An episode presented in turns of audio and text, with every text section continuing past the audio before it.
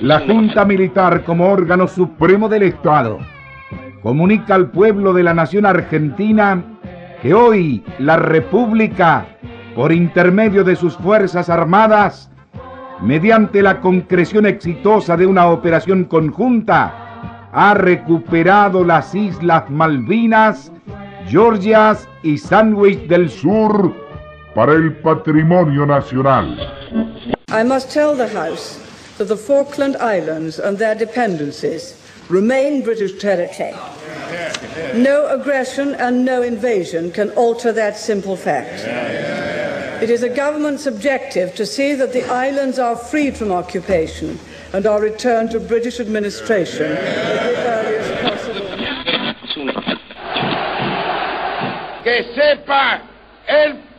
Mundo, América, que un pueblo con voluntad decidida como el pueblo argentino, si quieren venir, que vengan, les presentaremos batalla.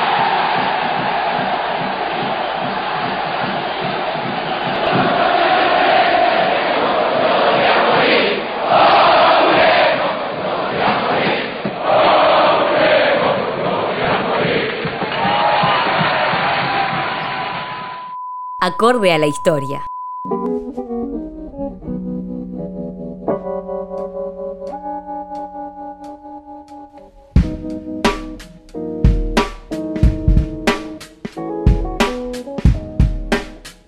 Hoy es 2 de abril y les damos la bienvenida a Acorde a la Historia. Este va a ser el primer podcast en el que vamos a estar repasando mediante la música distintos hechos históricos. Cuáles fueron las huellas que quedaron en el arte, qué fue lo que contaron nuestros jugulares, que a mi criterio son los artistas en esta época. Mi nombre es Fernando Verón y voy a estar conduciendo todo este viaje, pero no estoy solo, estoy junto a Mariano Vientile de el podcast Algo Útil. Marian, ¿cómo estás? Muy bien, Fer, ¿vos? Muy bien, por suerte, estamos arrancando, estamos, estamos bien. Y bueno, Hoy es 2 de abril. ¿Qué, es lo que recordás? ¿Qué es lo que tenés presente? bueno, estamos en Argentina antes que nada. ¿Y qué es lo que tenés presente de este día vos en tu caso, Marian? El 2 de abril, Fer, para mí es el eterno volver a pensar sobre lo mismo y que nada avance. ¿No? Eh, que hablemos del tema, que lo tengamos presente el 2 de abril, el primero, el 3, como los días aledaños, y después hasta el año que viene no se, no se avanza con respecto a los pibes que fueron a Malvinas, ¿no?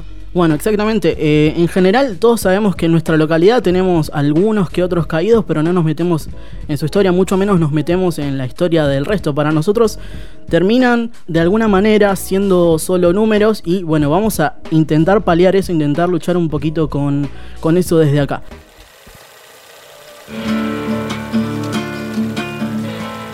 En Argentina desde 1976 a 1983 hubo una dictadura militar. El modelo neoliberal que había impuesto el gobierno de facto en ese momento presidido por Fortunato Galtieri daba signos de agotamiento. 90% de inflación anual, clases medias empobrecidas, profunda recesión, endeudamiento externo, disminución del salario real y el aumento de la conflictividad social eran el cóctel perfecto que hacía peligrar al proceso. En Inglaterra la situación era similar. Estaba en el poder el Partido Conservador y sufría el mismo desgaste. La llegada de Margaret Thatcher marcó un antes y un después en Reino Unido por privatizar la educación y las empresas estatales. Tenían tasas muy altas de desempleo, huelgas en las minas y estaban presionados por una inminente reducción en la marina, todo a causa de esas políticas. Eh, durante todo este viaje nos va a estar acompañando Hugo Martínez, que es un excombatiente del Regimiento 7 de La Plata, Compañía B, que nos estuvo contando un poco qué fue lo que le pasó a él, cómo fue su experiencia en, este, en este horrible viaje. Este, vamos a escuchar un poco cómo era su vida antes de tener que viajar a la guerra. Bueno, sí, este, antes de, Malvinas eh, mi vida era normal, como cualquiera. Eh, bueno, había terminado la secundaria, había egresado en el 80, hacía algunas changuitas, estaba trabajando de algo. Y bueno, en el 81 eh, comencé a hacer el servicio militar. Y transcurrido un año de, hacer el servicio, en el 82, antes de salir de baja, este, empezó el conflicto por Malvinas y bueno, ahí comenzó la guerra, ¿no? Bueno, año 1982, en esos años, los pibes de 18 años tenían que ir como a un sorteo en el que se veía si tenían que ir a un servicio militar obligatorio, en el que tenían que realizar distintas. tenían que hacer como un entrenamiento de soldado y bueno, en determinados casos la pasaban muy mal. Nunca la podés pasar bien ahí. Nunca la podés pasar bien y recordemos que acá en Argentina el régimen recibía el nombre informal, si querés, de colimba, Claro. que significa corre, limpia, barre, ¿no? Algo así. Ah, no tenía ese Sí, dato. tiene- es una sigla que significa eso, Bueno, igual, a ver, entraban en calidad de soldado raso que lo Claro. que hacen es más o menos eso. que denota la poca formación o preparación con la que nuestro Estado, porque tenemos que hacernos cargo que era nuestro Estado también ese, ¿eh? Claro. mandaba a los pibes a Malvinas. Bueno, más o menos para pasar en limpio. Pibes de 18 años que estaban, bueno, eh, la colimba eran dos años. En este caso, eh, Hugo está a- empezando a transitar su segundo año. O sea, tengamos en cuenta que esa era más o menos la, la formación que había. Antes que nada vamos a repasar el primer tema de los que vamos a estar escuchando hoy. Se llama Let's Start a War de The Exploited.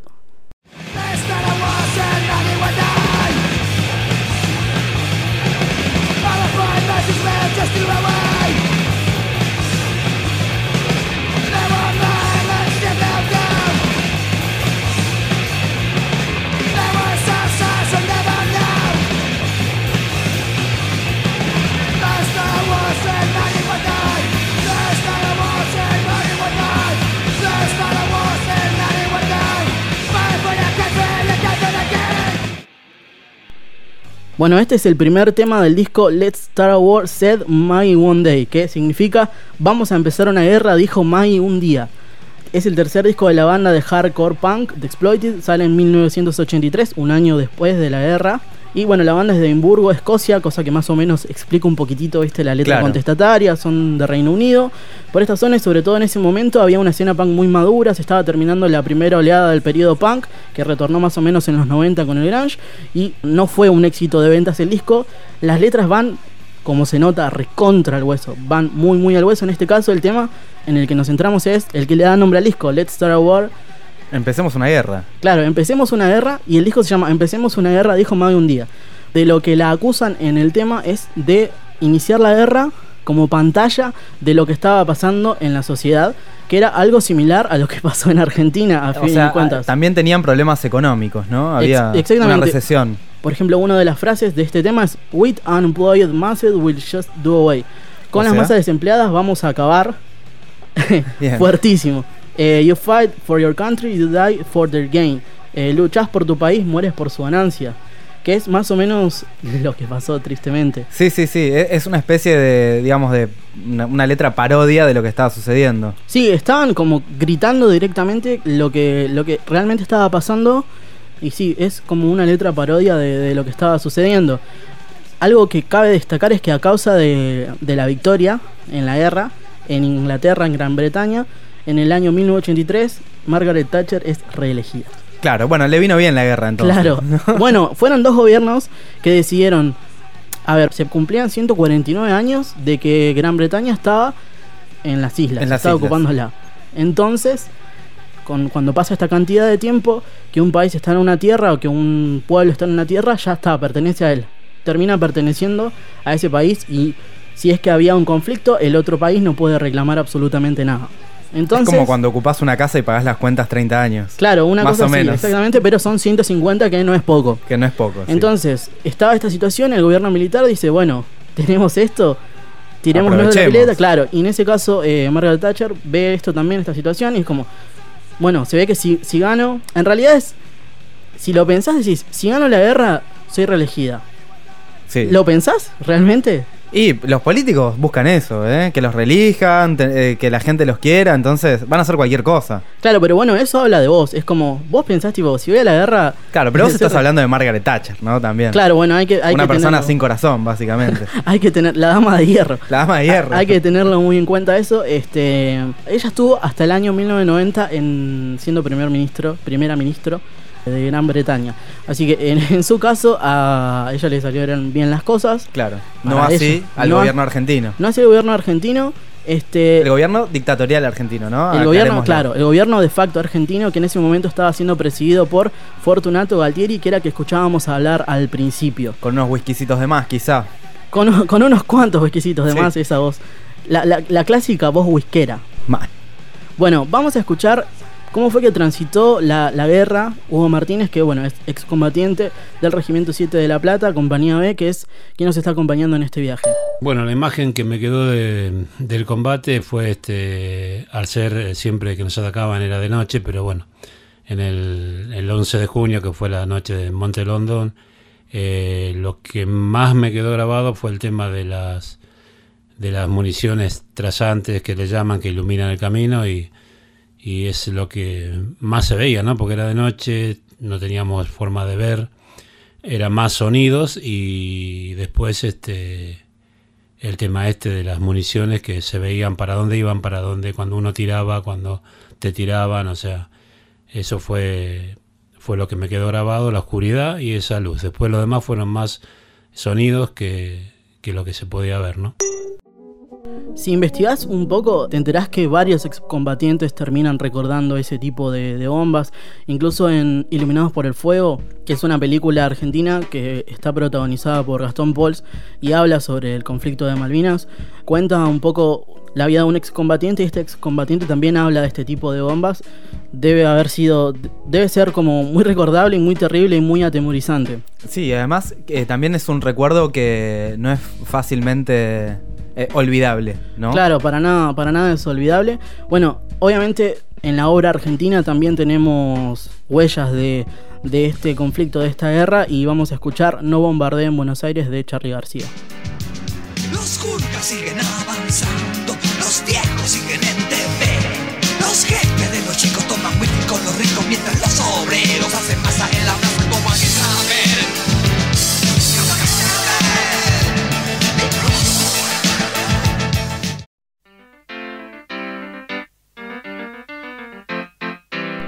Acá hay mucha historia. En Argentina la situación era, como contábamos al principio, similar. La dictadura tambaleaba, entre detenidos y desaparecidos. La situación económica acá era desastrosa por las mismas políticas neoliberales. Era el año, como te contaba, que se cumplían los 150 años. Desde 1833 estaba Inglaterra ocupando esas tierras. Entonces, bueno, el gobierno militar ve ahí la oportunidad de seguir perpetuándose en el poder. Manda a pibes de 18 años sin instrucción y con armas que funcionaban a veces o que incluso los pibes no sabían hacer funcionar a pelear esta guerra. Y en la música nacional eh, también ocurrieron algunas cosas. Empezó a resurgir, ¿por qué? Porque en la guerra, durante la guerra no se podía pasar música en inglés. Y entonces todos los artistas que estaban siendo censurados, que estaban siendo exiliados del país, debieron volver a las radios, debieron empezar a pasar música nacional otra vez. Se volvió a tener que producir música nacional. Se produjeron 76 discos ese año.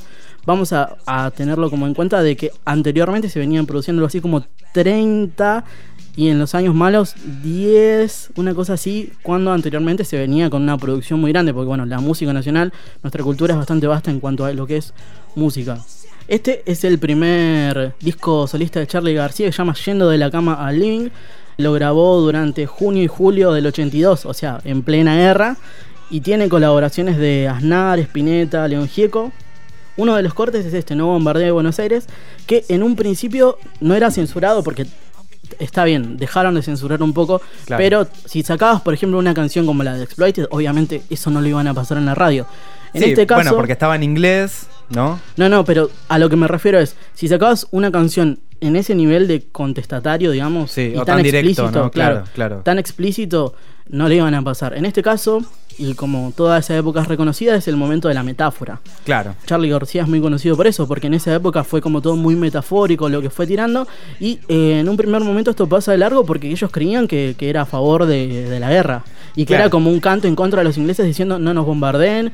Esto es como un pedido de clemencia y para nada, en realidad. Sí, se, nota que el tema tiene ciertas banalidades porque en un momento dice no bombardeen en Barrio Norte, por lo menos, ¿no? Como, No bombardeen Barrio Norte porque Sí, sí. ahí vivo yo. que porque ahí vivo yo, claro, claro. Y si quieren voy a escuchar la BBC, no, no claro. se preocupen. O también hay un momento en el que dice escuchando de Clash, que bueno, ingleses.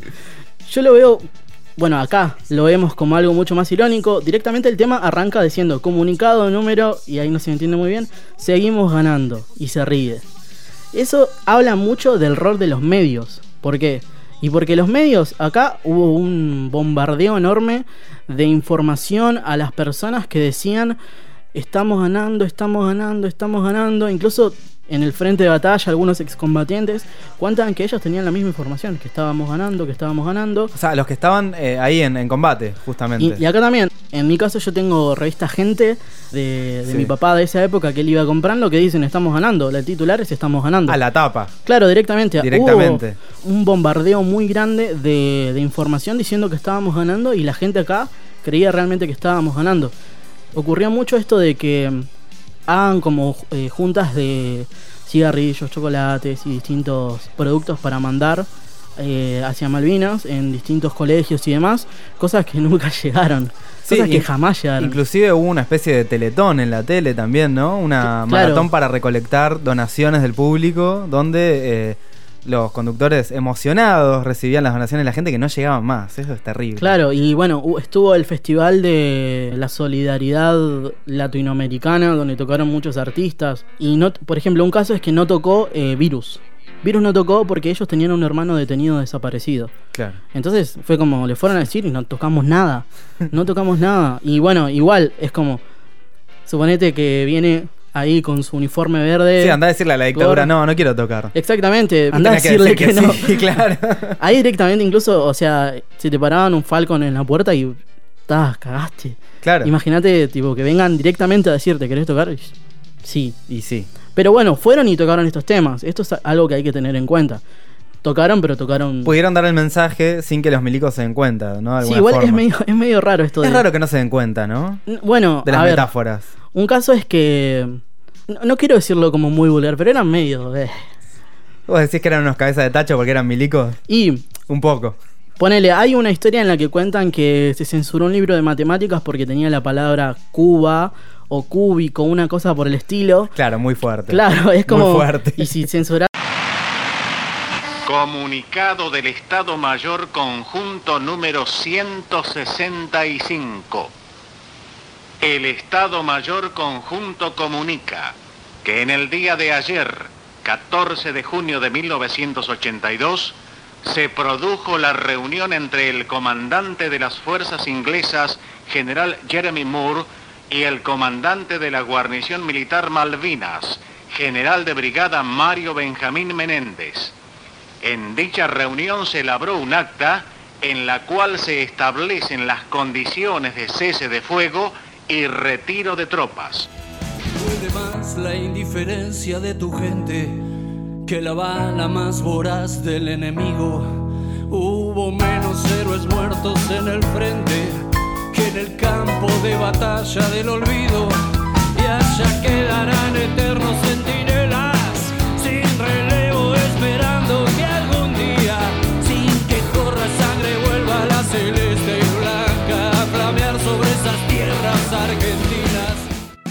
Bueno, este tema se llama Héroes de Malvinas de Ciro y los Persas. Forma parte del segundo álbum de la banda desde que Ciro se separa de los viejos. Se llama 27 el álbum. Salió en el 2012 y es el más emblemático de la banda a mi criterio. Tiene los temas que más trascendieron. Fue disco de oro, ganó los Gardel y demás premios que a veces no importan tanto que digamos, pero cuando, cuando lo bueno, ganás fue- está bueno. Fue galardonado. Claro, digamos. el tema apunta a contar la historia y homenajear a los excombatientes y caídos. Habla mucho sobre el trato que sufrieron al volver. Y bueno, vamos a escuchar de primera mano qué fue lo que les pasó. Nos va a contar Hugo Martínez. ¿Qué fue, ¿Cómo fue que lo trató la gente? ¿Cómo fue que se reencontró con su familia? Bueno, cuando volvimos de Malvinas, a mí me tocó venir en el, en el Canberra, que es un barco inglés, ¿no? Después de haber quedado prisioneros.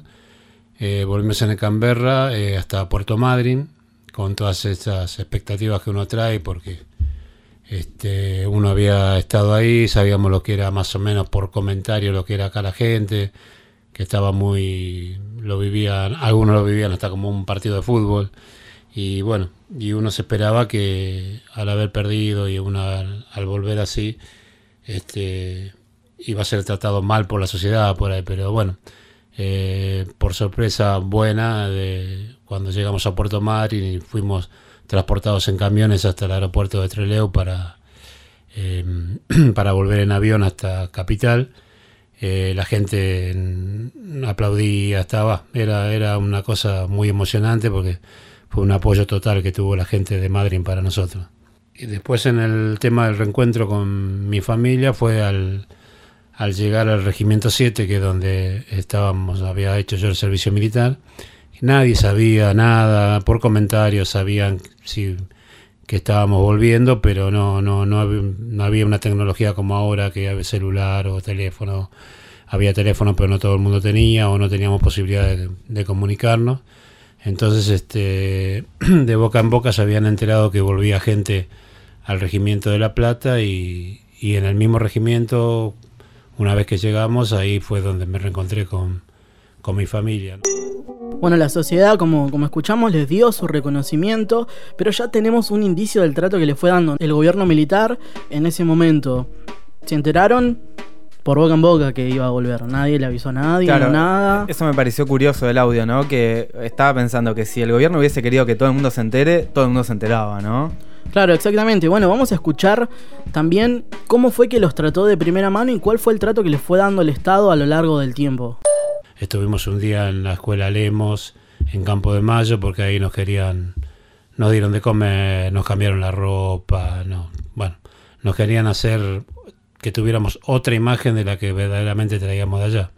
Y queríamos, bah, querían en, en una palabra lavarnos el cerebro de que no contáramos todo lo que había pasado y todo eso. Y después en el- lo que se refiere al, al tratamiento de la gente, 10 puntos, pero del Estado fue muy difícil. Primero nos, nos querían esconder, o sea, no, no era muy difícil. A muchos les costó mucho conseguir trabajo, insertarse en la sociedad. Tuvieron que ir a vender cosas, este, va. Y éramos los loquitos de la guerra. eh, cualquiera que a cualquiera que le decía que estaba, estuve en Malvinas te miraba con cara como diciendo, pero vos no estás tan loco, qué sé yo. Parecía como que era obligación venir loco de allá, ¿no? Pero bueno. Este, así vivimos hasta el día de hoy. Hasta el día de hoy, todo lo que se consiguió hasta el día de hoy fue por porque este, por la por las movilizaciones que hubo de los excombatientes, eh, por todo lo que hicieron muchas asociaciones y eso, pero eh, no porque alguien nos haya dado algo porque sí, porque quisieron darnos algo. ¿va? Ahí lo dice, directamente cuenta realmente lo que les pasó y, y más o menos en lo que es la sociedad sabemos un poquito de esto. A ver, durante mucho tiempo los excombatientes estuvieron luchando para poder conseguir que el Estado les dé pensiones. Muchos empleadores no quisieron contratarlos para trabajar. O sea, no es que la- las pensiones las querían porque... ah, No, estaba este prejuicio, como bien decía el audio recién, o sea, como decía Hugo, los loquitos, ¿no? Claro. Se transformaron en los locos que volvieron de Malvinas. Exactamente. Y bueno, hubieron muchos casos de suicidios, muchos casos de, de- de gente que igual sí quedó incapacitada, no pudo volver a trabajar ni pudo continuar con su Es vida hay que tener en cuenta que una guerra te deja muy mal. Eh, eh, pasaba también con excombatientes de nuestros abuelos, ¿no? Que vienen de la guerra, que han quedado traumados de por vida también, ¿no? Como cualquier otra. Claro, exactamente. Y bueno, vamos a escuchar el último tema de los que vamos a escuchar hoy, valga la redundancia. Este tema se llama Antihéroe de Don Lunfardo y Señor Otario. Vidas por un par de islas, firmando decretos de amnesia general. La mano de Dios no apagó mi dolor, la guerra del olvido fue la que nos mató. La mano de Dios no apagó mi dolor, gritan los antihéroes del 82. Este tema es del álbum verde de Don Lunfardo y Señor Otario, salió en el 99. El tema agarra el concepto de antihéroe, que para explicarlo es eh, lo mismo que un héroe, pero no tiene las características del héroe normal, porque carece de características de perfección, sino que es una, una persona normal. También toma algo que dice, la mano de Dios no apagó mi dolor, en referencia al gol de Maradona a los ingleses. Abre un poco el juego a el uso que le dio la dictadura al fútbol. En el 78 hubo un mundial que se hace acá, de pantalla, para la cantidad de detenidos y desaparecidos que hubieron en el 78 y en el 79, que es la, como la mayor cantidad de detenidos que hubieron. En el 82, en plena guerra, mandan a la selección argentina a jugar un mundial en España. Este, en el 86 ya en democracia ocurre el partido de la semifinal de la Copa del Mundo de los dos goles de Maradona a los ingleses y mucha gente diciendo fue la venganza. ¿La venganza Sí. de qué? Claro, como si eso pudiese remendar eh, todo el trauma de una vida por haber ido a una guerra, si eso pudiese remendar las muertes. Claro, más de 600 pibes de 18 años murieron allá. ¿Qué, qué te dio el mundial ese Es para.? que para el imaginario es muy importante el fútbol para nosotros, eh, en Argentina. Sí, pero en serio, vas a equiparar una cosa con la otra, o sea, todo bien, pero no. Sí, además pienso en, en un inglés, ¿no? Que dice, uh, está bien, les ganamos una guerra. No, pero el Diego nos hizo un gol con la mano. Bueno, Claro. claro, me siento ofendido, ¿no? Claro, como es inglés. como, claro. ay, perdí el mundial, pero Sí. tengo las Malvinas. Y Sí, es como, claro, pero- tengo las Malvinas, ¿no? Claro. En la Argentina siempre reivindicamos a las Malvinas como territorio propio y, y así es. Los noticieros muestran el, el estado del tiempo en las Malvinas, por ejemplo. Exactamente, y nos enteramos muy poco realmente de los movimientos diplomáticos que se hacen para lograr recuperar Malvinas, que era algo que se debía hacer en ese momento. Claro, claro, ahí era el momento, ¿no? Continúa haciéndolo, algunos gobiernos lo intentaron más, otros menos. Nadie reivindicó mucho que digamos a, los combatientes, como, como escuchábamos de, Hugo, siempre fue la lucha lo que logró eso. Le vamos dando cierre a Acorde a la Historia. Yo soy Fernando Verón, estuve con Marian y Gentile de el podcast Algo Útil y nosotros nos oímos en el próximo viaje. Chau.